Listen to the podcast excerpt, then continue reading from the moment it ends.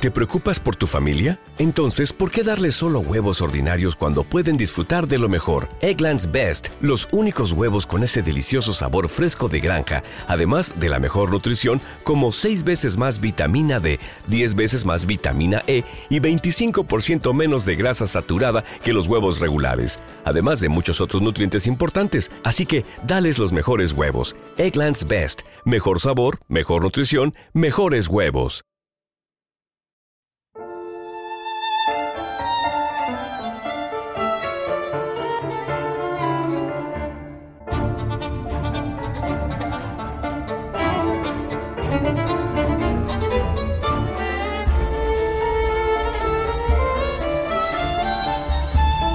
Ana Karenina, de Lev Talstov.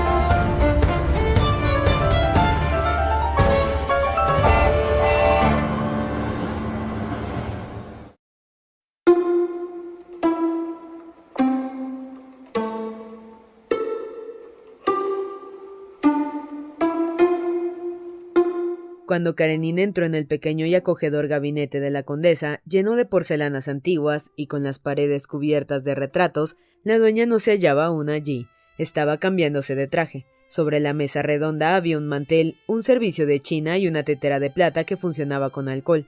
Karenin miró distraído los innumerables y bien conocidos retratos que ornaban el gabinete, y sentándose a la mesa abrió el Evangelio que había en ella.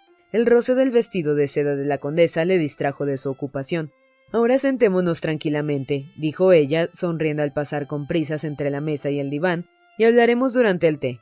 Tras unas palabras preparatorias, respirando con dificultad y ruborizándose, Lidia Ivanovna entregó a su amigo la carta que recibiera. Él la leyó y luego guardó un prolongado silencio. Creo que no tengo derecho a negarle esto, dijo con timidez alzando la vista. Usted no ve mal en nada, amigo mío. Por el contrario, todo me parece mal. Pero es justo esto. Su rostro expresaba indecisión, súplica de consejo, ayuda y orientación a aquel asunto que no sabía resolver. No, interrumpió la condesa, todo tiene sus límites. Comprendo la inmoralidad. No era sincera del todo, ya que nunca había comprendido lo que llevaba a las mujeres a la inmoralidad. Pero la crueldad no. ¿Y con quién? Con usted. Es posible que ose habitar en la misma ciudad que usted. Nunca se es demasiado viejo para aprender. Ahora empiezo a comprender su superioridad y la bajeza de ella. ¿Quién puede tirar la primera piedra? repuso Karenin, visiblemente satisfecho de su papel. La he perdonado todo y no puedo privarla de una exigencia de su amor, su amor hacia su hijo. ¿Amor realmente, amigo mío? ¿Es sincero eso? Supongamos que usted la ha perdonado y la perdona, pero tenemos derecho a influir en el alma de ese ángel. Él imagina que su madre está muerta, reza por ella y pide a Dios que le perdone sus pecados. Y más vale que sea así. ¿Qué va a pensar el niño ahora? No sé, contestó Karenin visiblemente conturbado. La condesa se cubrió el rostro con las manos y calló. Rezaba.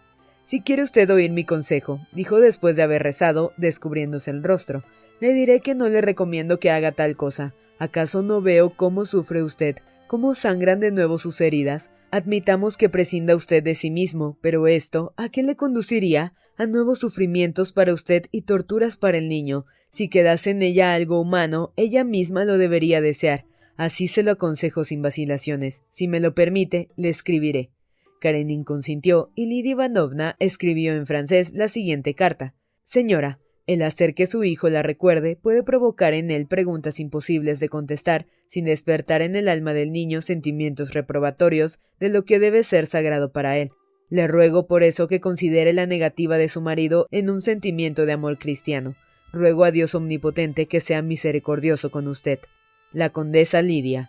La carta obtuvo el secreto fin que la condesa se ocultaba incluso a sí misma, ofender a Ana en lo más profundo de su alma.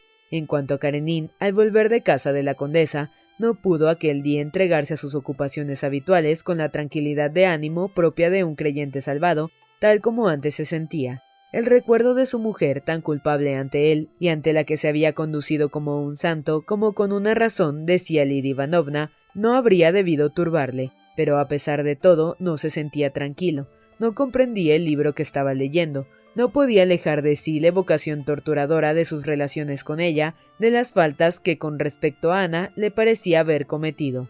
El recuerdo de cómo recibiera, volviendo de las carreras, la confesión de su infidelidad le atormentaba como un remordimiento, en especial al acordarse de que él únicamente había pedido que guardase las apariencias y al pensar que no había desafiado a Bronsky.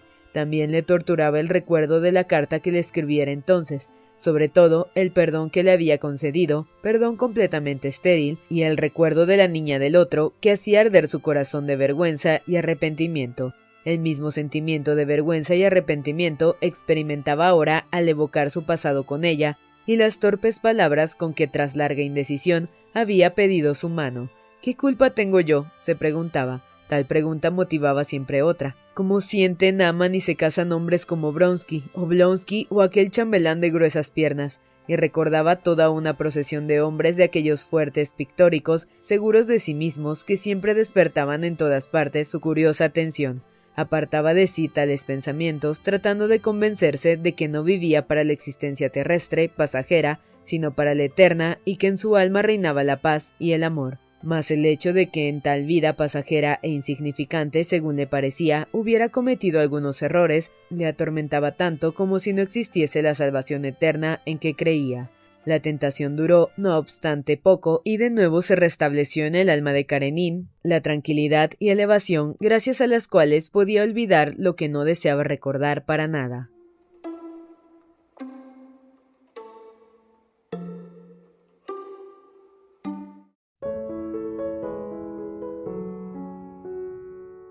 Capitonich, dijo Sergio, colorado y alegre, al volver a pasear la víspera del día de su cumpleaños, entregando su podievska al viejo portero, que le sonreía desde lo alto de su estatura.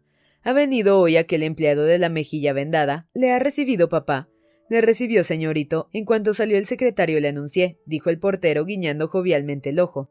Déjeme que le ayude a quitarse. Sergio, dijo el preceptor eslavo, parándose en la puerta que daba a las habitaciones interiores. Quítese usted mismo los chanclos. Aunque Sergio oyó la voz débil del preceptor, no le hizo caso. De pie, agarrándose el cinturón del portero agachado, le miraba el rostro. Y le concedió papá lo que necesitaba. Capitonich hizo con la cabeza una señal afirmativa. Tanto Sergio como el portero se interesaban por aquel empleado que había ido allí ya siete veces a pedir no se sabía qué a Alexei Alejandrovich. El niño le había encontrado en el vestíbulo y oyó cómo suplicaba con voz lastimera al portero que le anunciase, diciendo que a él y a sus hijos no les quedaba otro recurso que dejarse morir. Sergio encontró al funcionario otra vez y a partir de entonces se interesó por él. ¿Y estaba muy alegre? preguntó. ¿Y estaba muy alegre? preguntó. Figúrese, salía casi saltando. ¿Han traído algo? preguntó Sergio después de una pausa. Una cosa de la condesa, señorito, dijo el portero en voz baja. Sergio comprendió enseguida que aquello de que hablaba el portero era el regalo que Lidia Ivanovna le hacía por su cumpleaños. ¿Dónde está? Corny se lo llevó a papá. Debe ser una cosa muy buena. ¿Cómo es de grande? Así. Al menos, pero muy buena. ¿Un libro? No, otra cosa. Ande, ande. Le está llamando Basilio Lukich. Dijo el portero, oyendo los pasos del preceptor que se acercaban y librándose suavemente de la manita calzada medias con un guante azul que se hacía su cinturón y señalando con la cabeza a Lukich. Voy enseguida, Basilio Lukich, dijo Sergio con la sonrisa alegre y afectuosa que desarmaba siempre al severo preceptor. Sergio estaba demasiado alegre, se sentía demasiado feliz para no compartir con el portero la satisfacción familiar de que le había informado en el jardín de verano la sobrina de la condesa Lidia Ivanovna. Tal alegría le parecía particularmente importante, sobre todo por coincidir con la del humilde funcionario y la que le proporcionaba idea de los juguetes que le habían traído. A Sergio le parecía que este día todos habían de estar alegres y satisfechos. ¿Sabes qué, papá ha recibido la condecoración de Alejandro Nevsky? Sí, ya han venido a felicitarle.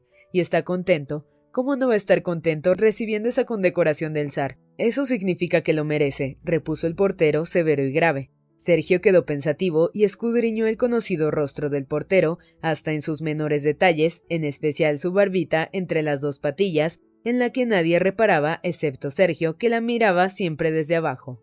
Hace mucho que no te visita tu hija. La hija del portero era bailarina en el Teatro Imperial. Entre semana no puede venir. También ellas estudian, y usted tiene que estudiar igualmente. Váyase, señorito.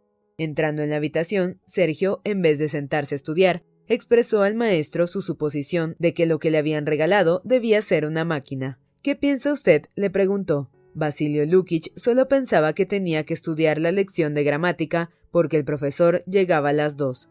Dígame, Basilio Lukic, suplicó el niño ya sentado a la mesa de estudio con el libro en la mano.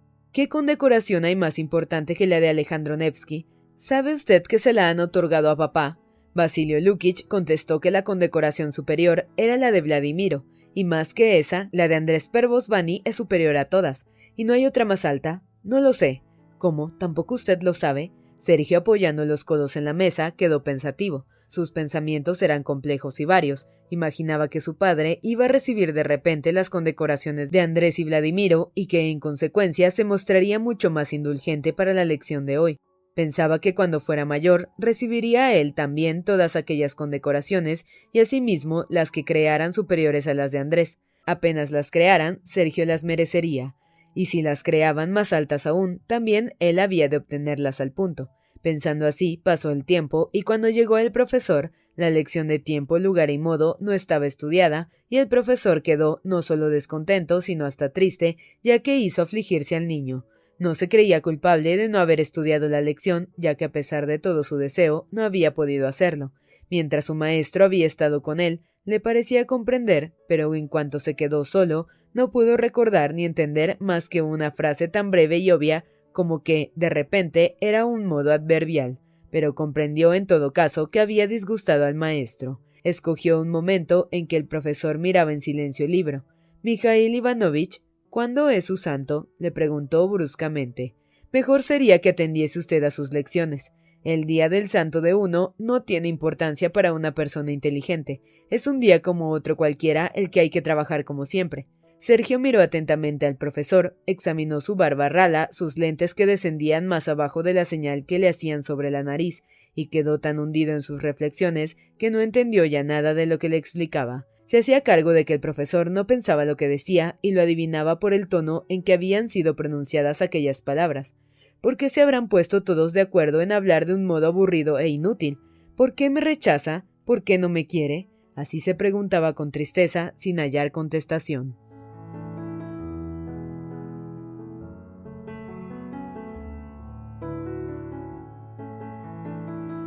BetMGM has an unreal deal for sports fans in Virginia. Turn $5 into $150 instantly when you place your first wager at BetMGM. Simply download the BetMGM app and sign up using code Champion150. Then place a $5 wager on any sport. You'll receive $150 in bonus bets, regardless of your wager's outcome. And if you think the fun stops there, the King of Sportsbooks has plenty of surprises in store. Check out daily promotions, same game parlays, live bets and so much more. Download the app in Virginia today and get $150 in bonus bets instantly from your first wager only at BetMGM. BetMGM and GameSense remind you to play responsibly. See BetMGM.com for terms. 21 plus only, Virginia only. New customer offer, subject to eligibility requirements. Rewards are non withdrawable bonus bets that expire in seven days. Please gamble responsibly. Gambling problem? Call 1 800 Gambler. Promotional offer not available in Washington, D.C.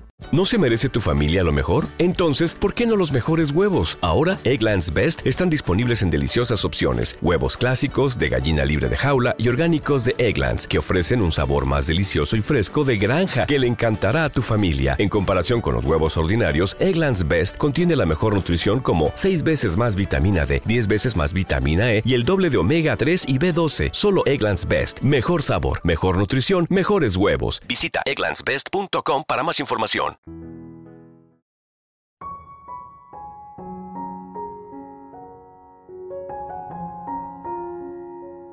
A esta lección seguía la de su padre. Mientras él venía, Sergio se sentó a la mesa jugueteando con el cortaplumas y pensando.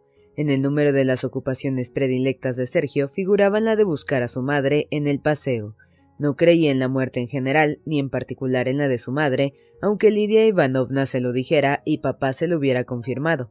Por eso, aun después de decirle que había muerto, cuantas veces salía a pasear, continuaba buscándola. Toda mujer llena, graciosa, de cabellos oscuros, le parecía su madre. En cuanto veía a una mujer así, se elevaba en él un sentimiento tan dulce que se ahogaba, y las lágrimas le acudían a los ojos. Esperaba que ella en aquel momento se acercase y se levantase el velo.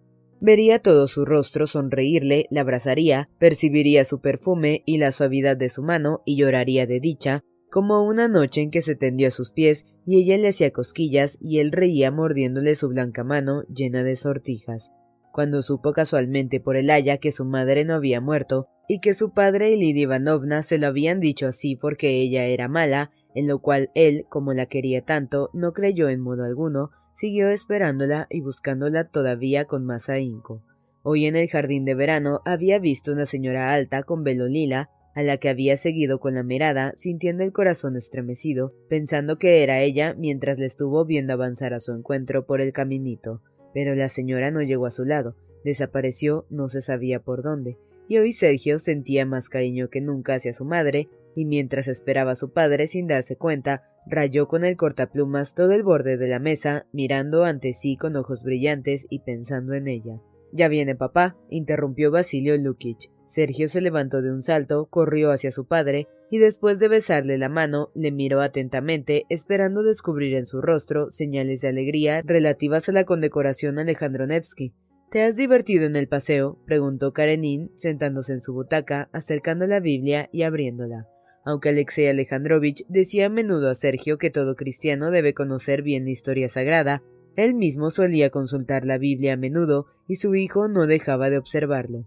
Sí me divertí mucho, papá, repuso el niño sentándose de lado en la silla y balanceándola, lo cual estaba prohibido. He visto a Nadenchka, se refería a una sobrina de Lidia Ivanovna que vivía en casa de esta, y me ha dicho que le han dado a usted una nueva condecoración. ¿Está usted satisfecho, papá?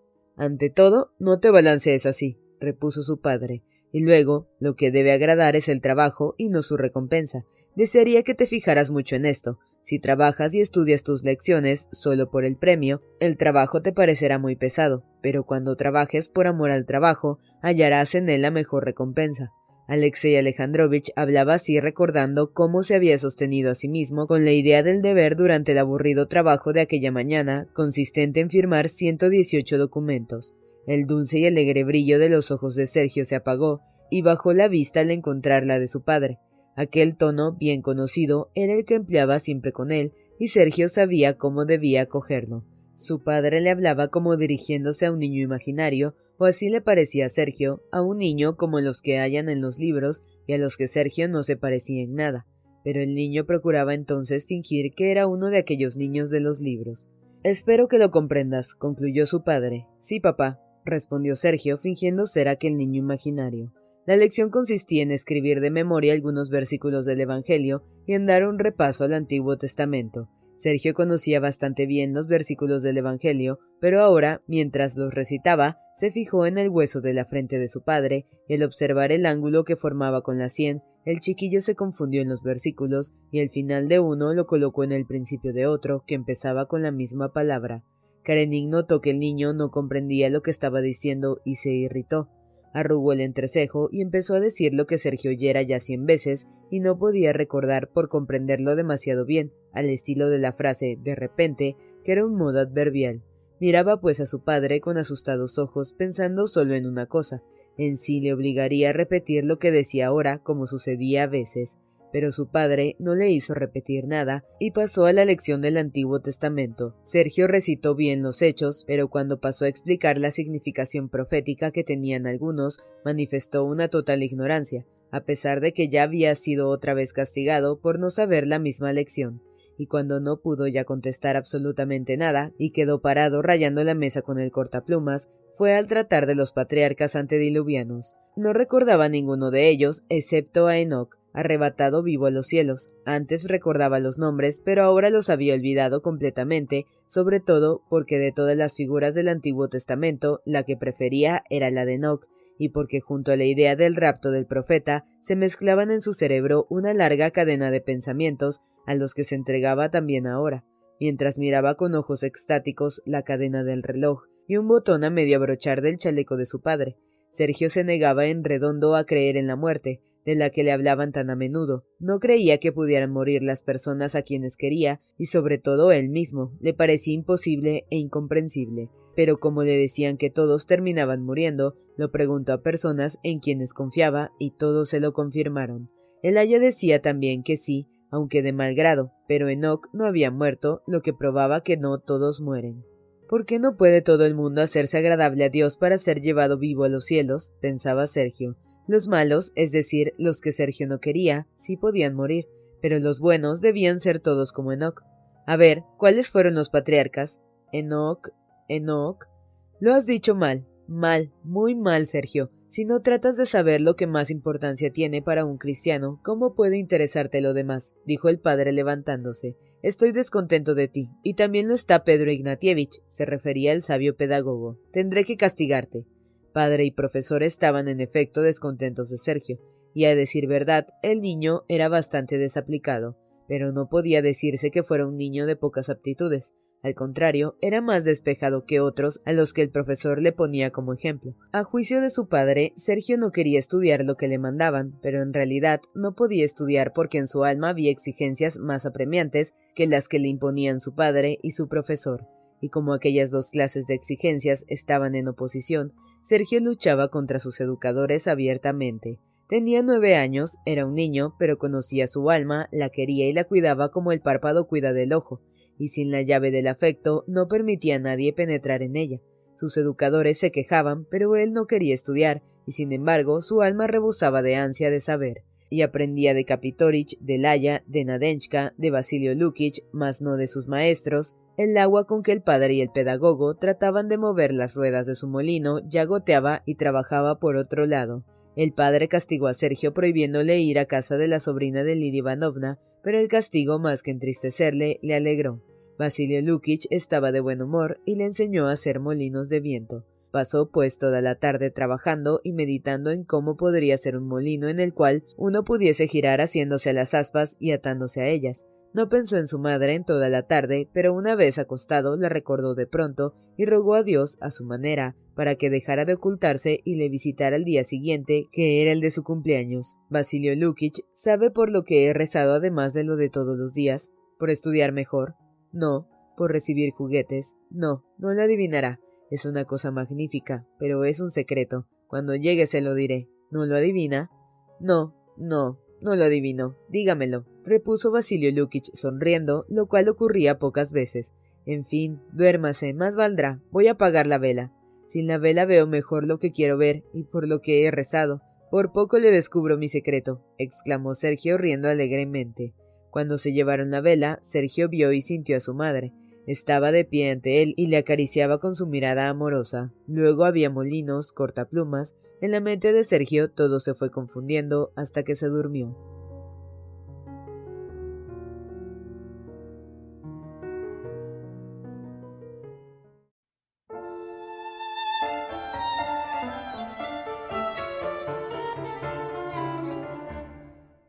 Bronsky y Ana, al llegar a San Petersburgo, se hospedaron en uno de los mejores hoteles. Bronsky se instaló en el piso bajo y Ana con la niña, la nodriza y la doncella en un departamento de cuatro habitaciones. El mismo día de su llegada, Bronsky visitó a su hermano y encontró allí a su madre, venida a Moscú para sus asuntos. Su madre y su cuñada le recibieron como siempre, le preguntaron por su viaje al extranjero, hablaron de sus conocidos y no dijeron ni una palabra de sus relaciones con Ana pero cuando su hermano le visitó al día siguiente, le preguntó por ella. Alexei Bronsky le declaró francamente que consideraba sus relaciones con ella como un matrimonio legal y que esperaba arreglar el divorcio y casarse entonces, pero que para él Ana ya era su mujer como cualquier otra, y le rogaba que lo dijese así a su madre y a su cuñada. Si la buena sociedad no lo aprueba, me da igual, añadió Bronsky, pero si mi familia quiere conservar conmigo relaciones de parentesco, debe hacerlas extensivas a mi mujer.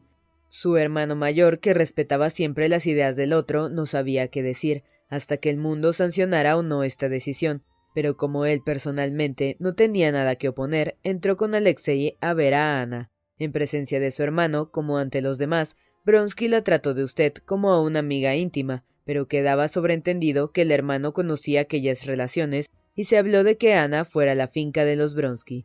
Pese a su tacto mundano, Bronsky, en virtud de la falsa posición en que se encontraba, incurría en un extraño error.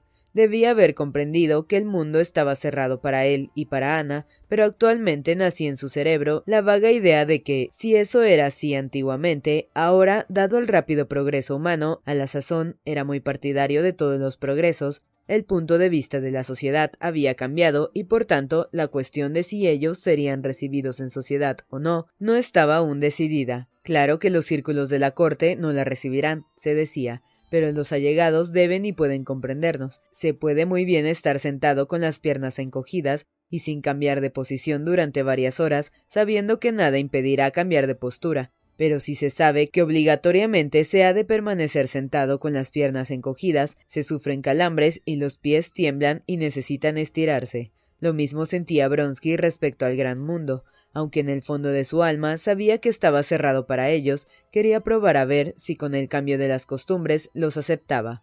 No tardó en darse cuenta de que el mundo seguía abierto para él personalmente, pero no para Ana. Como en el juego del gato y el ratón, los brazos que se alzaban para darle paso se bajaban al ir a pasar ella. Una de las primeras mujeres distinguidas a quienes Bronsky vio fue a su prima Betsy. Al fin, exclamó alegremente Betsy. Y Ana, cuánto me alegro de verle. ¿Dónde han estado? Deben encontrar muy feo San Petersburgo después de su espléndido viaje. Ya me imagino su luna de miel en Roma. ¿Y el divorcio? ¿Lo han obtenido? Bronsky notó que el entusiasmo de Betsy decaía algo cuando le contestó que aún no habían conseguido el divorcio. Van a lapidarme, dijo Betsy, pero no obstante visitaré a Ana. Sí, iré de todos modos. Permanecerán aquí por mucho tiempo. El mismo día, en efecto, visitó a Ana, pero su tono era totalmente distinto del de antes. Se la notaba orgullosa de su atrevimiento y quería que Ana apreciase la fidelidad de sus sentimientos amistosos. Solo estuvo unos diez minutos, habló de las novedades del mundo y al marcharse dijo No me han dicho cuándo obtendrán el divorcio. Aunque yo me he liado la manta a la cabeza, habrá algunas orgullosas que la recibirán fríamente mientras no estén casados. Y con lo sencillo que es eso. Sase fe. Así que se van el viernes, siento que no nos podamos ver más por ahora. Por el acento de Betsy, Bronsky podía comprender lo que debía esperar del gran mundo, pero aún hizo una prueba más con la familia. No ponía mucha esperanza en su madre. Sabía que ésta, tan entusiasmada con Ana cuando la conoció, era ahora inflexible con ella, pensando que había arruinado la carrera de su hijo, pero Bronsky confiaba mucho en su cuñada Varia. Le parecía que ella, incapaz de tirar la primera piedra, resolvería con toda naturalidad ver a Ana y recibirla en su casa. Al día siguiente de llegar, fue pues a visitarla y hallándola sola, le expuso francamente su deseo. Varia, después de oírle, le contestó ya sabes, Alexei, que te aprecio, y estoy dispuesta a hacer por ti todo lo que sea, pero he callado porque en nada puedo serles útil a Ana Arkadievna y a ti, pronunció Arkadievna con una entonación particular. No pienses, te lo ruego, prosiguió, que la censuro. Eso nunca, quizá yo en su lugar habría hecho lo mismo. No puedo entrar en detalles, continuó con timidez, mirando el rostro grave de Bronsky, pero las cosas hay que llamarlas por su nombre. Tú quieres que yo vaya a su casa, que la reciba y que con eso la rehabilite ante el mundo, pero compréndelo, esto no puedo hacerlo. Tengo hijos, debo vivir en sociedad por mi marido. Si visito a Ana Arkadievna, ella comprenderá que no puedo invitarla a casa o que debo hacerlo de manera que no se encuentre aquí con nadie. Y eso le ofenderá también. No puedo levantarla de. No creo que Ana haya caído más bajo que ciento de mujeres que ustedes reciben, interrumpió Bronsky con mayor gravedad y se levantó adivinando que la decisión de su cuñada era irrevocable. Te ruego, Alexei, que no te enfades conmigo, comprende que no tengo la culpa. Y Varia le miraba con tímida sonrisa. No me enfado contigo, repuso él siempre serio, pero esto en ti me es doblemente penoso, y lo siento porque rompe nuestra amistad. Ya comprenderás que para mí no puede ser de otro modo. Y con esto, Bronsky la dejó. Reconoció pues que sus esfuerzos eran vanos y que debía pasar aquellos días en San Petersburgo como en una ciudad desconocida, evitando su relación con el mundo de antes para no sufrir escenas desagradables y no soportar dolorosas ofensas. Una de las cosas principalmente ingratas en su situación era que su nombre y el de Karenin se oían en todas partes. Imposible hablar de nada sin que el nombre de Alexei Alejandrovich surgiera en la conversación. Imposible ir a parte alguna sin riesgo de encontrarle. Así, al menos le parecía a Bronsky de la misma manera que a un enfermo a quien le duele el dedo se le antoja que todos los golpes van para él. A Bronsky la existencia en San Petersburgo le fue todavía más penosa porque durante todo aquel tiempo advirtió en Ana una actitud incomprensible para él. Algo la atormentaba sin duda y algo le ocultaba. no mostraba reparar en las afrentas que emponzoñaban la vida de él y que dada su aguda sensibilidad debían forzosamente de haberle sido también a ella muy BetMGM has an unreal deal for sports fans in Virginia. Turn $5 into $150 instantly when you place your first wager at BetMGM. Simply download the BetMGM app and sign up using code Champion150. Then, place a $5 wager on any sport. You'll receive $150 in bonus bets, regardless of your wager's outcome. And if you think the fun stops there, the King of Sportsbooks has plenty of surprises in store. Check out daily promotions, same game parlays, live bets, and so much more. Download the app in Virginia today and get $150 in bonus bets instantly from your first wager only at BetMGM. BetMGM and GameSense remind you to play responsibly. See BetMGM.com for terms. 21 plus only, Virginia only. New customer offer. Subject to eligibility requirements. Rewards are non withdrawable bonus bets that expire in seven days. Please gamble responsibly. Gambling problem? Call 1 800 Gambler. Promotional offer not available in Washington, D.C. ¿No se merece tu familia lo mejor? Entonces, ¿por qué no los mejores huevos? Ahora, Egglands Best están disponibles en deliciosas opciones. Huevos clásicos, de gallina libre de jaula y orgánicos de Egglands, que ofrecen un sabor más delicioso y fresco de granja que le encantará a tu familia. En comparación con los huevos ordinarios, Egglands Best contiene la mejor nutrición como 6 veces más vitamina D, 10 veces más vitamina E y el doble de omega 3 y B12. Solo Egglands Best. Mejor sabor, mejor nutrición, mejores huevos. Visita egglandsbest.com para más información. Dolorosas.